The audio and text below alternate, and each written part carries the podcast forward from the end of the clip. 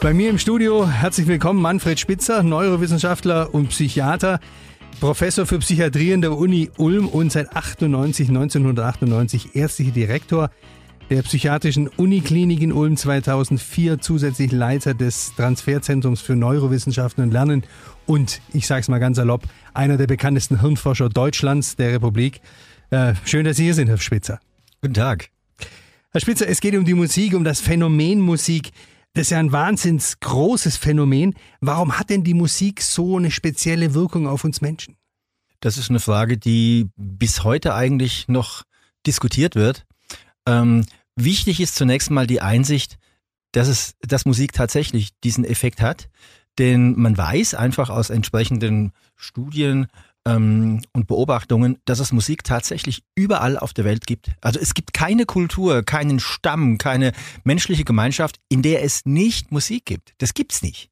Und das ist, finde ich, schon mal ein interessantes Ergebnis, denn daraus folgt schon mal, es gehört offenbar zu uns dazu, äh, wie es Atmen und das Gucken und das Laufen und vieles andere, was wir Menschen eben so tun. Und da kann man sich schon fragen, wie konnte das sein, denn ähm, also die Affen sind nicht musikalisch, sage ich jetzt mal. Und wir sind ja im Lauf der Evolution, so innerhalb von acht Millionen Jahren, haben wir uns vom gemeinsamen Vorfahren der Schimpansen wegentwickelt, eben zu uns hin. Und da muss es irgendwann mal Mutationen gegeben haben, die für Musikalität zuständig sind. Von denen kennt man mittlerweile sogar ein paar, weil die Genetik ja auch Riesenfortschritte macht derzeit. Und diese Mutation, also ich sag's mal salopp, der erste, der getrommelt und gepfiffen hat, äh, den haben die Säbelzahntiger früher entdeckt. Wie, es musste also einen riesen Vorteil auch noch geben, sonst wäre sonst wäre es eine Letalmutante gewesen, weil sonst macht man ja auf, auf sich aufmerksam ohne positiven Effekt und das, das kann nicht sein. Also muss es positive Effekte von Musik geben. Die muss es einfach geben, sonst gäbe es Musik nicht. Und, ähm, und auch darüber macht man sich bis heute Gedanken. Man hat eine Menge Ideen, aber äh, abschließendes ist noch nicht da. Wahnsinn, ja. Diese positiven Effekte, was das mit uns Menschen macht, was macht's denn? Was macht die Musik mit uns Menschen? Also sie kann unsere Emotionen auf jeden Fall beeinflussen und zwar in einem ähm, positiven Sinn. Der, der ist so gemeint, ähm, seit Aristoteles äh, spricht man davon, dass die Mitte was Gesundes, was Gutes ist. Und das heißt, wenn, wenn man zu gut drauf ist, ist es nicht so gut. Wenn man zu schlecht drauf ist, ist es nicht so gut. Es ist gut, man kommt so in eine Mitte hinein. Und dazu ähm, trägt Musik sicher bei. Ähm, es kann uns entschleunigen indem es eben, ja, langsame getragene Musik, das kennt ja jeder zum Runterkommen. Umgekehrt kennt auch jeder Musik zum äh, Draufkommen. In der Disco wird peitschender Sound gemacht, damit eben alle aufspringen auf die Tanzfläche und sich viel bewegen. Also Musik hat all diese Effekte. Musik kann auch zum Beispiel Menschen synchronisieren bei der Arbeit. Das sieht man in der Schifffahrt. Wenn man Segel einholt, singt man dazu und dann ziehen alle zugleich. Beim Dreschen singt man Walzer 1, 2, 3, 1, 2, 3 und dann haut der, ein, der eine auf die Eins, der andere auf die Zwei, der nächste auf die Drei. Und so kann man Menschen synchronisieren. Auch das hat sicher schon früher eine Rolle gespielt. Ähm, aber das sind nur zwei Dinge. Es gibt sicherlich noch viel mehr. Wenn man mal jetzt Radio hört, ähm, welches Thema wird denn mit weitem Abstand am meisten besungen? Das ist ganz einfach Liebe, Trauer, Herzschmerz und so weiter. Das heißt, so wie bei den Singvögeln ähm, der musikalischere Mann attraktiver fürs Weibchen ist, war wahrscheinlich auch bei uns der musikalischere Mann attraktiver. Und zwar genau deswegen, weil Musik sinnlos ist. Denn weil es sinnlos ist, kann ich mir es leisten, Musik zu machen, obwohl ich mich dadurch der Gefahr aussetze. Das aber heißt wiederum, dass ich schneller bin als alle anderen, wenn ich der, wenn ich der Gefahr entkommen soll, sonst könnte ich mich der nicht aussetzen und damit demonstriere ich, weil es völlig sinnlos ist, erst recht meine Fitness. Und ähm, so kann man das, äh, so kann man einige äh, evolutionäre, völlig sinnlose Sachen eigentlich nur verstehen. Das geht auf Darwin zurück, keinen anderen als den. Der hat sich das schon vor über 100 Jahren so überlegt. Und ähm, das hat man heute gerade im Hinblick auf die Musik auch äh, vielfach wieder angeführt. Wenn wir schon bei Unterschieden Mann-Frau sind, ist ja auch eine unterschiedliche Wahrnehmung, wie man die Musik wahrnimmt. Äh, kann man da sagen, dass die Frauen eher vielleicht so auf die melodischen und die eingängigen Töne sind, vielleicht Männer eher auf den harten, wie Sie sagten, auch den harten Beat? Oder ist das, wäre das zu oberflächlich? Stimmt das gar nicht so? Das ist zu oberflächlich, weil es ist wie bei vielen Unterschieden zwischen Mann und Frau, die Unterschiede zwischen den einzelnen Frauen und zwischen den einzelnen Männern, die sind so groß, dass der Unterschied zwischen den Männern und Frauen da gar nicht mehr groß auffällt. Ähm, Man hat natürlich auch im Hinblick auf die Musik da zum Teil auch Geschlechterunterschiede versucht herauszufinden, aber mir sind keine bekannt, die wesentlich wären und die ähm, sich überall durchgezogen hätten. Ähm, Musik hören, kann man das lernen? Ist das so richtig eine Fähigkeit, die man sich aneignen kann? Ich würde umgekehrt sagen, ähm, hören überhaupt muss man lernen. Äh, wenn Sie mir jetzt zuhören beim Sprechen, dann haben Sie ja auch die deutschen Vokale gelernt und zwar schon, also im Mutterleib, weil Ihre Mutter Deutsch gesprochen hat und da haben Sie die auch schon gehört und dann auch noch direkt nach der Geburt und so haben Sie sich eingehört, zum Beispiel auf den Unterschied zwischen B und P. Und äh, wenn Sie den nicht gehört hätten, so in den ersten paar Lebensjahren, würden Sie den heute auch nicht hören. Äh, ganz einfach deswegen, weil sich ihr, ihr Sinnesapparat nicht auf diesen Unterschied e-, eingeschossen hätte, sag ich mal. Und ähm, so ist es natürlich bei Musik auch. Das heißt, die Frage ist nicht, ähm, ob wir Musik hören gelernt haben. Wir haben natürlich gelernt, äh, die Töne, unsere Musiksysteme, unsere Hörgewohnheiten. Und die sind, da haben wir unglaublich viel gelernt, von dem wir nicht mal wissen, dass wir es gelernt haben. Also zum Beispiel, dass die meisten Songs acht Takte Refrain haben, acht Takte Vers, wieder acht Takte Refrain. Und ähm, vielleicht haben sie dann mal 16 oder 32. Ähm, aber es ist, es gibt kaum ein Lied, was sieben Takte hat und dann mal acht Takte und dann vielleicht neun. Also Yesterday von den Beatles ist eine Ausnahme. Das hat sieben Takte und dann acht Takte im, im Zwischenteil, aber dann wieder sieben. Äh, das ist ganz selten. Das fällt uns gar nicht auf. Aber wenn es irgendwie anders ist, fällt uns sofort auf, dass irgendwas nicht stimmt. Und es gefällt uns auch nicht. Das ist ganz interessant. Mhm. Ähm, Kommen wir mal zur Lieblingsmusik, Lieblingssongs, bevor wir auf Ihre eingehen. Ähm, insgesamt, was macht denn äh, so ein Lieblingssong mit mir, mit dem Menschen? Was macht er mit mir? Man stellt immer so einfache Fragen bei Musik und das ist auch ein, ein interessanter Gesichtspunkt und sie sind, wenn man sie dann genauer anguckt, ziemlich kompliziert. Ähm, ich möchte es mal, mal so beantworten. Natürlich gibt es bestimmte Harmoniefolgen, die haben wir gelernt, die sind, die finden wir schön. Also so Kanon von Pachelbel kennt jeder, kommt in tausend Popsongs vor, einfach genau nachgespielt und eine andere Melodie dazu gemacht, weil das ist sehr eingängig. Ähm, es gibt bestimmte, also Intervalle, die gefallen uns und Intervalle, die gefallen uns nicht, die finden wir einfach schräg, da kriegen wir Gänsehaut oder das, äh, ganz komische Effekte hat es dann. Und ähm, das ist wahrscheinlich nicht nur gelernt, ein Teil sicher auch, aber ein Teil liegt sogar an unseren Ohren, weil dann Signale von den Ohren kommen, die fühlen sich einfach unangenehm an und das kann man sogar messen. Das gibt's tatsächlich auch. Bei Lieblingsmusik gibt's eine ganze Reihe von Theorien und die gehen tatsächlich von einerseits, das liegt an unseren Ohren und an der Art, wie äh, die Musik funktioniert, wie die Physik der Wellen funktioniert. Da fängt's an und es geht dann ganz ins Psychologische rein, ähm, nämlich dass man zum Beispiel ähm, bestimmte Erinnerungen mit einem bestimmten Lied verknüpft. Also die Theorie hat sogar einen Namen, die heißt Darling, they are playing our tune, Bindestrich Theorie. Nach dem Motto, da haben wir uns kennengelernt, da haben wir uns erst einmal geküsst, da saßen wir zum ersten Mal Händchen haltend irgendwo oder da haben wir uns zum ersten Mal gesehen und da lief das Lied und seitdem ist das das Lieblingslied. Das ist also, also spezieller und äh, individuell psychologischer geht's gar nicht mehr als so. Und dazwischen liegen dann Dinge, ja, die Musik versetzt mich immer so eine Stimmung, wo ich eben jugendlich war und da habe ich immer diesen Typ von Musik gehört und da fühle ich mich jetzt auch jung, wenn ich das wieder höre. Ähm, also nehmen Sie Altersheime. Da spielen Sie dann das Kufsteinlied und die 18-Jährigen, die stehen auf und tanzen und sind plötzlich motorisch wieder wie die 16, 16, ich sag nicht 16, vielleicht 60-Jährigen. Ähm, und dann ist die Musik und dann, dann humpelt sie wieder weiter zum Tisch zurück, wenn die Musik aufgehört hat. Ja, also das ist schon äh, erstaunlich und bestechend, weswegen es auch wichtig ist, dass man zum Beispiel solche Effekte nutzt, um gerade ältere Menschen zum Bewegen zu kriegen. Wenn wir mit Lieblingssongs sind, was ist denn Ihr Lieblingssong? Welcher ist es? Ich habe viele Lieblingssongs. Äh, und da gibt es eben auch alles. Da gibt es ganz komplexe Sachen, die, die ich einfach wahnsinnig finde, weil ich denke, Gott nochmal, da, da hat sich aber einer richtig viel überlegt und, und Dinge, die eigentlich überhaupt nicht zusammenpassen, doch passend gemacht. Gibt aber auch so Sachen wie, ich war zum ersten Mal bei einer Band und habe zugehört, die spielte live und die haben gerade Mexiko von den Les Humphrey Singers gespielt und ich war völlig hin und weg. Weniger wegen des Liedes, als dass die das live besser gespielt als Les Humphrey und die Singers. Und da war ich völlig platt. Und äh, das ganze Ambiente, ähm, das weiß ich heute noch. Ich weiß noch, wo das war. Das war äh, in der Sparkasse. Da hat nämlich mal die Band in der Sparkasse gespielt. Das war so ein Publikumsevent. Und da durfte ich auch mit 14 eben schon rein, obwohl eigentlich äh, es für Erwachsene war. Und ich war völlig platt, wie gut diese Band gespielt hat. Und äh, so gibt es eben auch bei mir natürlich äh, alles Mögliche und äh, alle möglichen Vorlieben.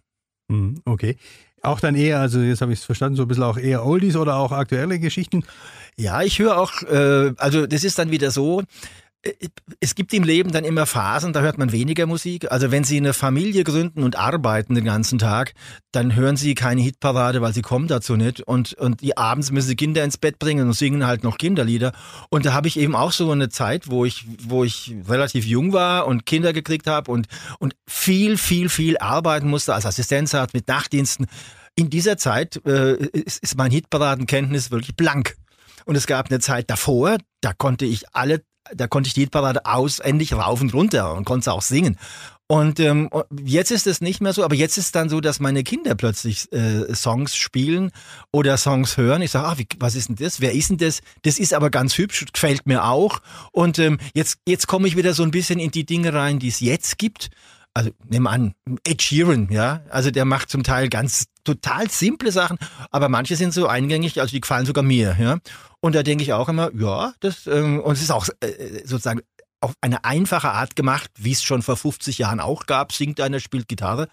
Ähm, und ähm, so dass tatsächlich äh, es bei mir Vorlieben über meine gesamte Lebenszeit gibt. Hm, also okay. Beach Boys, da war ich acht und fand's großartig. okay, aber jetzt den einen Song, den haben Sie nicht. Den habe ich nicht, nein. Okay, Sie sind ja selber Musiker, spielen auch einige Instrumente, glaube ich. Ich ja? spiele Schlagzeug, seit ich denken kann, also tatsächlich seit ich acht bin. Und dann habe ich von meiner Schwester Gitarre spielen gelernt, habe mir irgendwann ein Klavier gekauft und dachte, das musste lernen, aber nie Unterricht gehabt. Dann habe ich mir ein Saxophon gekauft, irgendwann eine Trompete, eine Tuba, äh, eine Posaune, Posaunen habe ich zwei und, ähm, und, und ich habe auch ein paar verrückte Instrumente. Also ja, ich spiele auch Serpent, das ist ein südfranzösisches Holzblasinstrument, was aber wie ein Blechblasinstrument gespielt wird und, und, äh, und, und schwedische Tastengeige und was es noch so alles gibt. Also das macht alles Spaß. Vor allem die Lernkurve ist ja am Anfang am steilsten. Das heißt, von Null auf Hänschen klein geht's viel schneller als von Hänschen klein nach Bach. Ähm, da braucht man viel länger. Ja? Und Hänschen klein kann ich fast auf jedem Instrument. Finde ich gut, ja. Fällt Ihnen denn zu, zu irgendeinem speziellen Song auch ein ganz tolles oder besonderes Erlebnis ein? Haben Sie so ein Aha-Erlebnis? Ja, ich habe mal vergessen, äh, bei dem Auto meines Vaters die Handbremse anzuziehen und dann ist es einen Berg runtergerollt und war kaputt. Und was da im Radio lief, weiß ich auch noch. Was war das? es war irgendein Disco-Song. Mir fällt der Titel wieder ein. Aber es war wirklich ein Disco-Song, der war nett und flockig und ich habe halt einfach vergessen, die Handbremse anzuziehen. Wenn das Lied nicht gelaufen wäre, wahrscheinlich nicht. Also es hat mir nicht gut getan, aber ich weiß es bis heute. Gab es groß, großen Ärger? Ich habe ganz großen Ärger erwartet und habe mich ganz miserabel gefühlt und mein Vater hat nur gesagt, naja, war nicht so gut.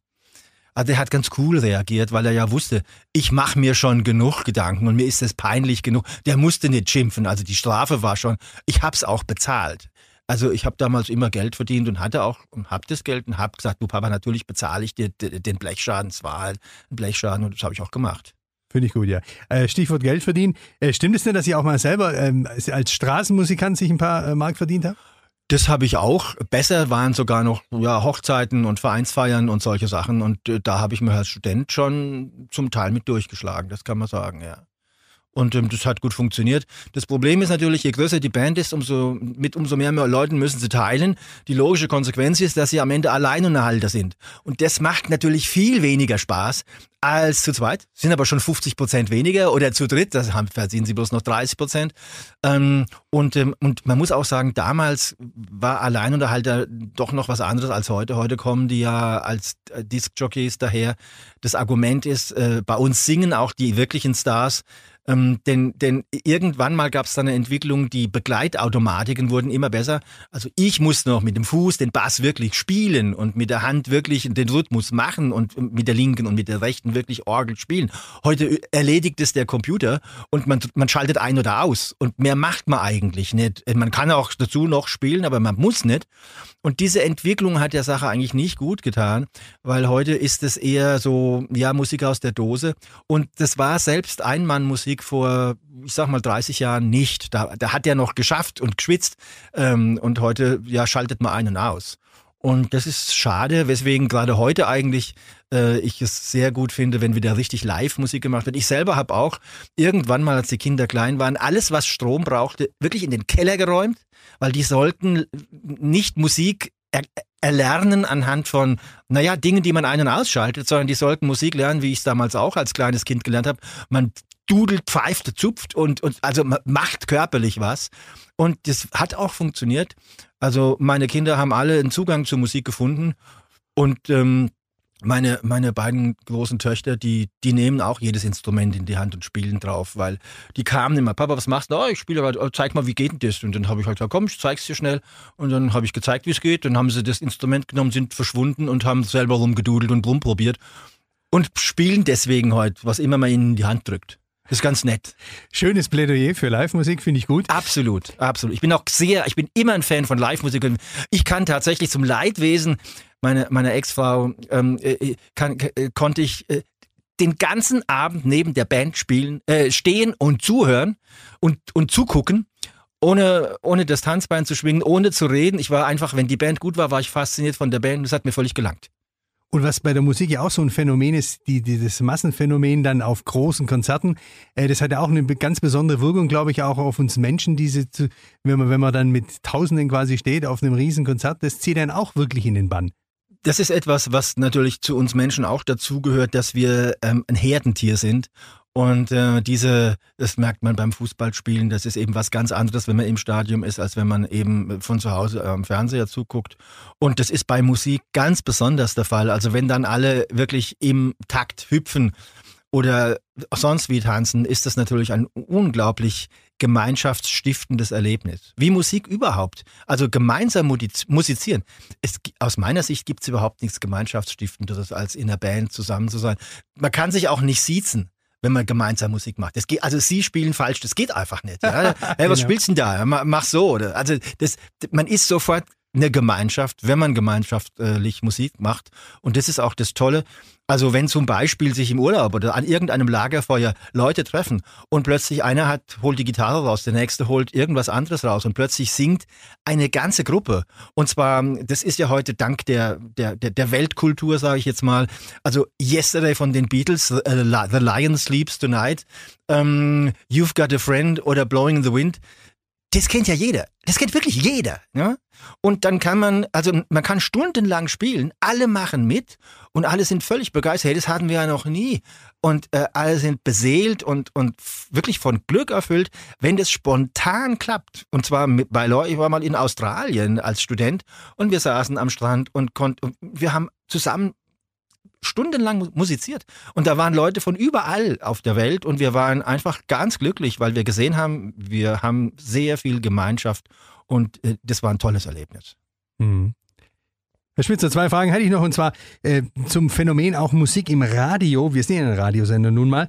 Ähm, es ist ja tatsächlich so, da gibt es auch so, ja, so den Satz, haben Sie bestimmt auch schon oft gehört, wenn dieser spezielle Song läuft, muss ich einfach lauter drehen, kann ich gar nicht anders. Ja, das ist äh, psychologisch ein sehr interessantes Phänomen. Denn, also das ist dann das Lieblingslied und wenn das im Radio kommt, hey, aufdrehen. Man muss sich mal klar machen, jeder könnte heute mit USB-Stick oder CD die ganze Zeit bei der ganzen Fahrt sein Lieblingslied dudeln. Macht er aber nicht. Wenn es aber im Radio kommt, dann macht er lauter, weil er es toll findet. Ja, wie kommt das? Und ich glaube, da das, äh, äh, das zeigt sehr schön auf, dass Musik eben auch was mit mit Spontanität und mit, mit, mit Unverhofftheit, also mit Überraschungsmomenten zu tun hat. Und wenn eben beim Radio kommt eben zur Musik dazu, dass sie überraschend kommt und dass ich sie gerade nicht aussuche und das, was kommt, wo ich denke, hey, das ist aber auch klasse oder ah, das kenne ich, das habe ich jetzt schon lange nicht mehr gehört und dann wird er aufgedreht. Und dieses Überraschungsmoment, das hat auch die Neurowissenschaft in den letzten, sagen wir, zehn Jahren gut herausgearbeitet. Das ist auch beim Musikhören während der Musikstücke. Also da kommt ein überraschender Akkord. Da kommt, oder es kommt eine sogenannte äh, laute Pause. Ja, da ist eine Pause. Man erwartet, dass da was kommt. Und das, das, der, der Terminus technicus ist wirklich laute Pause, weil man erwartet ganz viel, es kommt gar nichts. Ja, und, ähm, und das ist gerade das Wichtige an dieser Pause, dass da gar nichts kommt, obwohl man ganz viel erwartet. Oder umgekehrt, es kommt was völlig Unerwartetes, so ist es ja meistens. Und ähm, das ist so überraschend, dass man ja, huch, ach, das ist ja interessant. Und ähm, das gibt's sehr viel und diese Momente, die machen auch ganz oft ein Lied äh, zu einem speziellen Lied, was uns dann auch, was es das Lied auch dann oder diesen Song heraushebt auf dem, was man aus dem, was man sonst so hört. Und noch ein Phänomen einiger Songs zumindest, man hat das Gefühl, die sind unkaputtbar. Die gibt schon seit, was weiß ich, 30, 40 Jahren. Und wenn die laufen, äh, singt man immer noch mit oder äh, klatscht mit, klopft mit und ist immer noch voll bei der Sache, obwohl man eigentlich den Song in- und auswendig kann und eigentlich nicht mehr hören könnte, gefühlt. Aber man macht es trotzdem. Ja, ähm, das bringt uns zurück zum Eingang vielleicht. Äh, wahrscheinlich, also ich, die Wahrscheinlichkeit ist nicht klein, dass es diesen Song nicht 30, 40 Jahre, sondern 300, 400 Jahre gibt. Und ähm, der eben wirklich zu unserem kulturellen Gedankengut gehört, sich in vieler Gestalt wiederfindet und äh, deswegen äh, in uns auch immer was bewegt, und zwar was, was wir eben schon auch von der frühen Kindheit her kennen und deswegen uns auch sehr, sehr tief bewegt. Halten wir fest, Musik ist eine tolle Sache, die uns bewegt, die uns fasziniert. Das ist auch gut so und es soll auch so bleiben. Vielen Dank, äh, Professor Dr. Spitzer, Gerne. uns bekanntester Hirnforscher, zu einem Wahnsinnsphänomen.